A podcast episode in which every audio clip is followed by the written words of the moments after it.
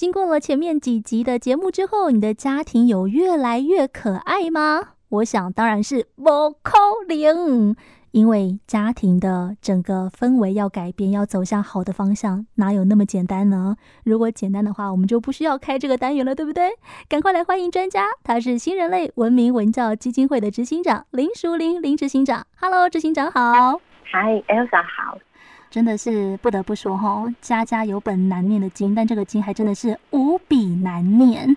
以前我们在讲到婚姻问题的时候，感觉好像经过了几集的熏陶，大家慢慢的有那个想法跟雏形，知道要怎么样从哪边下手。但是我真的觉得，以我自己来说哦，我们做到了今天是第五集了，我还是觉得家庭真的很麻烦。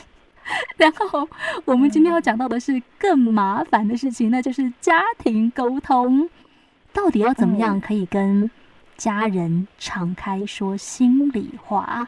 这个讲话要非常有技巧，要不然一不小心就不晓得点爆谁的怒火呢。确实，家里好像很多地雷吼。对啊，其实我们上一个节目里面，我们谈到。我们要让家人跟我们之间的关系更亲密，啊，那能够情绪支持，能够处理冲突的能力，这个部分其实就是在讲沟通。哦，我好想知道所有听众朋友的测量结果，看看大家到底 分数有多么的难看。我相信很少有人是好看的啦，应该都是离啦不及格的状态。所以，当我们做完那些量表，然后知道自己哎家庭有一些状况，我们想要去改善的时候，到底该怎么做啊？今天想先跟各位谈一谈，其实家庭沟通跟一般的沟通不一样。如果跟一般沟通一样的话，那以前我任教的研究所里面就不必另外开一门课叫家庭沟通了。所以你看，家里这个地方有多么的龙蛇混杂。对，其实家庭沟通比一般的沟通更难。为什么？因为是不是大家还是有刻板观念，觉得我跟家人就是可以想说什么就说什么啊？那如果就是这么的坦白的直来直往了，又有什么好困难的？总是不需要像同事跟朋友那样讲话，还要修饰吧？对确实是，有时候我们第一个念头就是像 Elsa 你说的，我不需要去这么修饰，不用那么委婉、迂回。对。可是你有没有想过，跟其他人沟通的时候，我们的委婉、迂回，其实它避免了很多直接的冲突。嗯，对，因为我们会怀着怕对方受伤的心，然后想着怎么讲会比较好。对我们常常想，我就是直截了当，说清楚、讲明白嘛。没错，没错。但是没有告诉你说清楚、讲明白这个过程要有哪些技巧、哪些策略，而且有没有去想到，我就想要说清楚、讲明白，所以直截了当就能说清楚、讲明白吗？对啊，嗯，没有，因为我们跟家人之间有太多的假设，这个假设让我们彼此在沟通的时候立场不一致。那个假设指的是什么？说的是，我认为我们是一家人，所以你应该很懂我吧？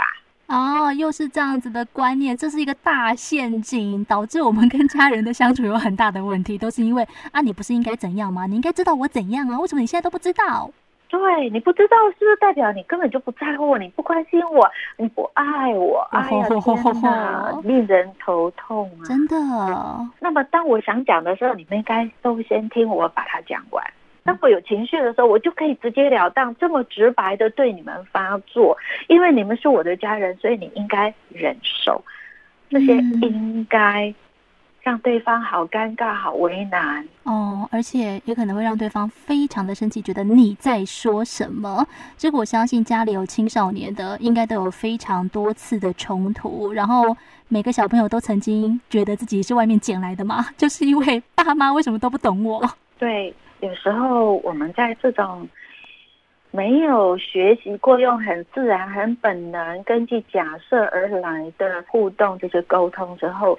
得到的不是问题的解决，反而是问题的开始。嗯，而且其实大家都没有想过，哎，我们这样子跟家人很直白的，你所谓的直来直往的沟通，其实有时候是一种言语暴力。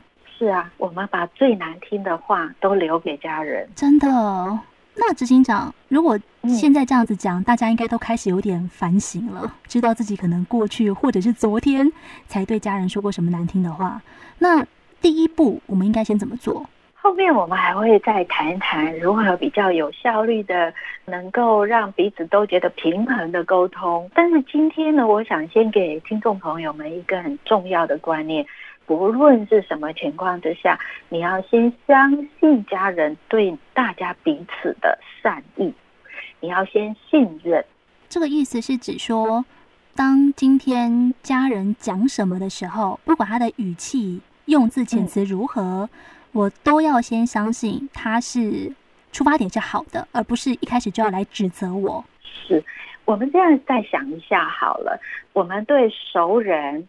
对陌生人跟对自己人，我们在讲话的时候，内在的假设一样吗？我们对陌生人，通常我们讲法；对熟人呢，我们讲情。没错，我们希望在这里面，不管是对陌生人，对对熟人，我们都有一个前提是不吃亏。嗯，问题是家人呢，所以。家庭沟通为什么这么难？都是因为我们是家人啦，我们有情感上面的羁绊，所以我们有太多的前提跟假设卡在沟通之前了。是，回到刚刚的问题，我们对陌生人、对熟人，其实我们的婉转。迂回，甚至压抑自己的情绪、怒气，这样子平和的沟通，无非是希望自己不要在这个关系或沟通当中受伤或有损失。嗯，可是对我们自己家人，我们通常觉得我没有什么好损失的，我只求我不受伤。哇哦，这个想法跟立场好不一样哦。是的，所以你可以想见，在这种情况之下。你求自己不受伤，可是你有没有想过，会不会我们自己也是家人受伤的来源？嗯，真的。我曾经在法院做调解的时候，看到一个老父亲跟着四个儿女到法院来调解。嗯，为了什么？为了老父亲的抚养费用。哇，其实我觉得手足之间并没有多大的深仇大恨，但是。说话的语气总是带着几分的哀怨，觉得不平，所以在这个过程里面，他们认为自己是被伤害的那个人。我觉得执行长举的这一个他实际经手过的案子举得非常好，是因为从这个例子当中，你就会发现，我们都觉得家人是最不该互相计较的，但是偏偏我们却是最计较的人。对，我们计较的是为什么是我要妥协？对，为什么是我？对，可是我们回到我们上一次谈的，为什么是我？因为我爱我的家人啊。嗯，像疫苗，因为我是一个医事人员，还有在接案，所以我要去打疫苗。嗯。那我得知我打的疫苗它比较稳定，可是我的家人呢？所以我就在家族群组上留言。如果可以自费的话，我愿意付费。嗯嗯嗯嗯，我想要更进一步的表达，我想要协助，我想要支持，我想要解决问题的这些善意。那我的这些善意会不会被理解？那就要看我的家人怎么看我喽。他们是不是也同样有这么高的善意？对，然后大家对于那个以爱之名的出发点是不是一样的？嗯是他会不会觉得我只是在说风凉话？真的，真的，哇！如果我听到这样的话的时候，我想我也会觉得很难过吧。对呀，这种沟通不光是真的不能只有自己做得好而已，而是你必须也把这样子的一个沟通的概念带给你的家人，然后大家一起来做改变，这样子才不管是对外或是对内沟通，才能够达到我们想要的效果。确实是如此。嗯但是真的好难，我光听执行长刚刚讲这两个例子，我就觉得，当我今天试出了足够的善意，跟我的我为爱所愿意付出的能量是这么高的时候，对方丢回来的，如果是这么高，当然也很好。但如果不如预期的时候，哇，我好伤哎！那被多伤了几次之后，我也开始计较起来了。对，所以不论是什么，也不要去管过去发生什么。这场疫情对台湾的家庭最大的贡献，就是让我们的心跟行动慢慢的变缓慢，然后想办法让它变柔软，让我们回来去找回我们对于彼此善意的信任。哇，这话说的真的非常好，因为，嗯，很多时候哦，这个疫情的阻挠也会发现，好像把家庭或是把感情。扯得很远，都撕烂了的感觉。但当然，如果你是有听到节目的，或者是你也在思考这个问题的，现在真的是大家缓下脚步去好好重整的一个时候。过去都太忙啦，大家忙得像陀螺一样转啊，觉得这个问题很重要，但是没有时间思考。现在生命给了你时间好好思考，那不光是你，真的是。